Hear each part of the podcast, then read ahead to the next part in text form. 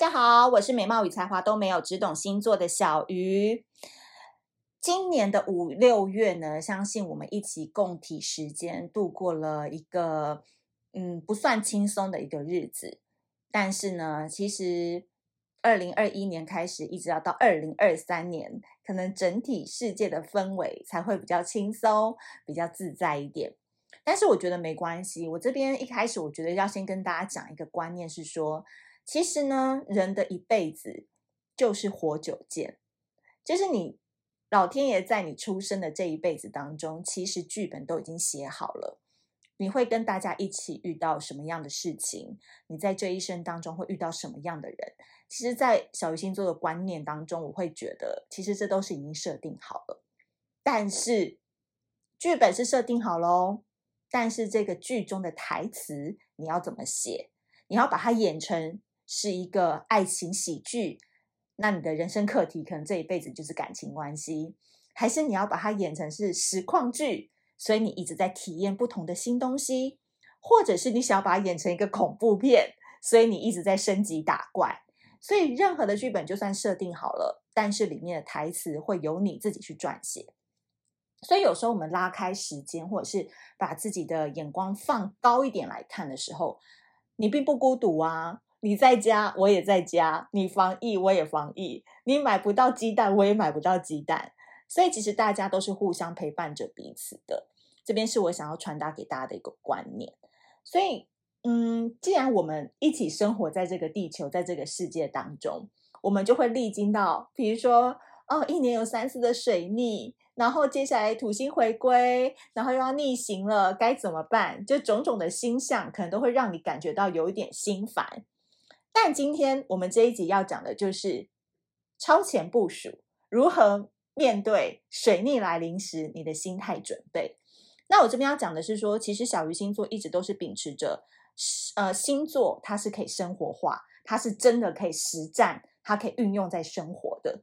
所以我一直不断的想要从星座当中延伸出更多的生活法、生活技能，或者是我一些个人的想法观念。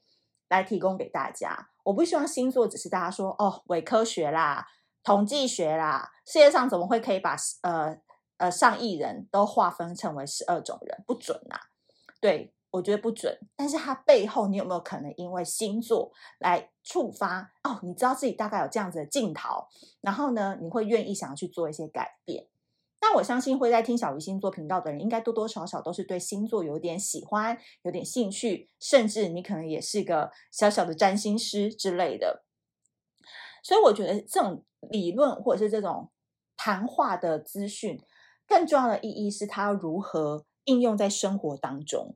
这个我觉得是任何人在讨论星座以后跟你讲说不准啊，听小鱼靠背干嘛？那你可以去跟他说，没有啊，我觉得他可以教我们一些生活上的。思想改变，或是生活当中一点点有趣的调味料，其实只要一点点小改变的人生就会有一个大大的不同。那我今天要讲的是水逆前的防疫超前部署，十二星座的技能养成。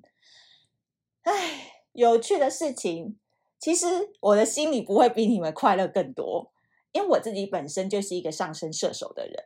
那我上升射手的人，大家都知道，很爱往外跑。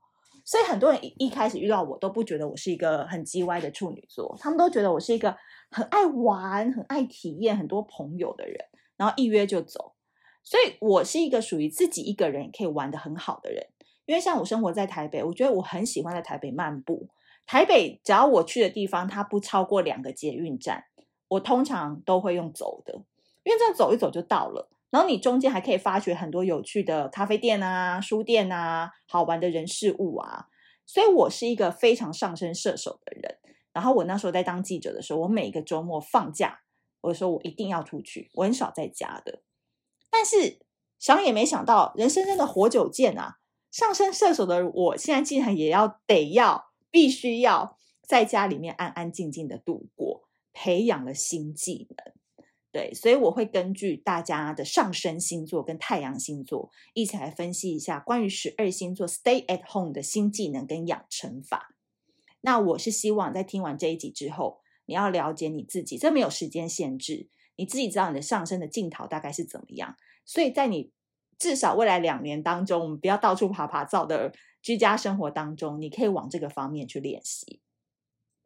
首先呢，我们要讲到的是上升星座落在了火象星座，白羊、狮子、射手座。呃，基本上我给你们的技能养成的 KPI 就是，麻烦你们学会做四菜一汤，好吗？因为你们的技术养成就叫做冰箱魔术师。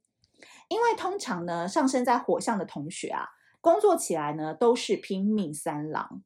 真的，我好多朋友上升在火象的人，他只要是职业妇女或双薪家庭，他们一家老小全部都是靠熊猫供养啊。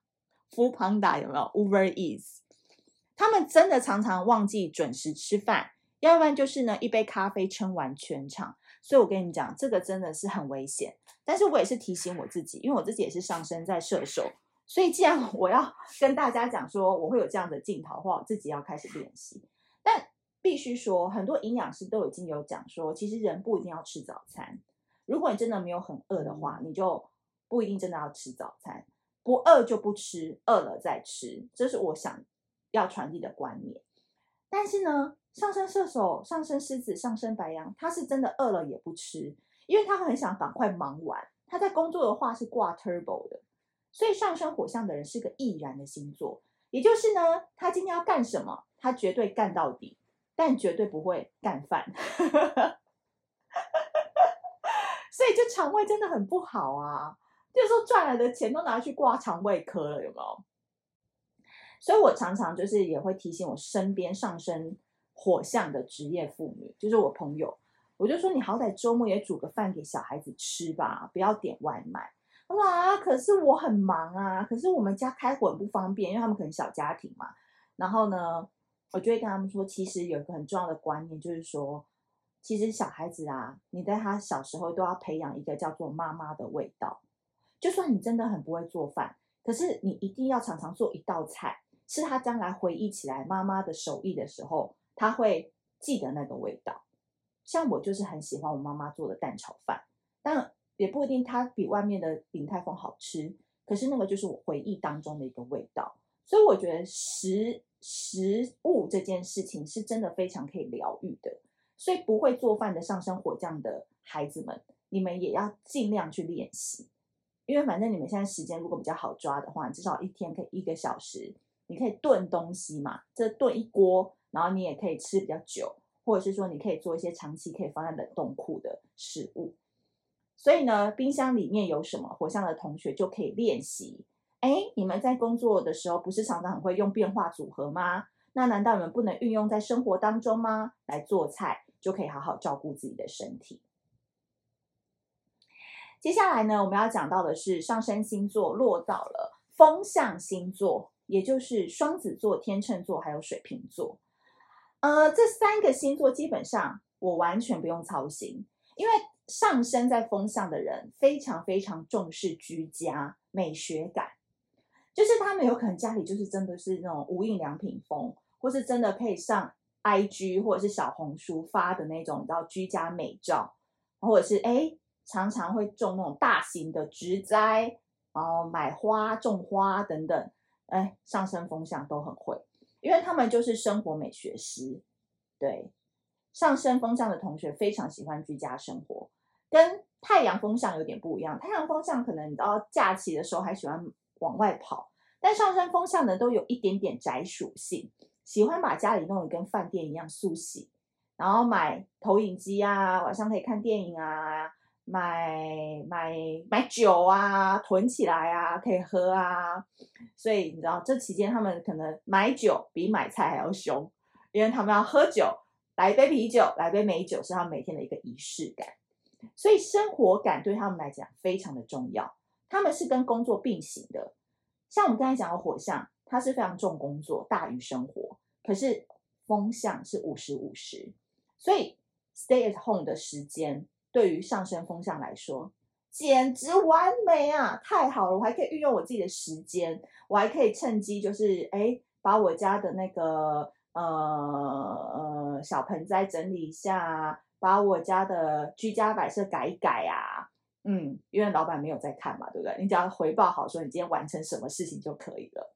所以，诶当他们知道说他们要 stay at home 的时候，立刻就上网订无印良品的居家服，英国精油的香氛机，就是要让自己重拾美学生活的仪式感。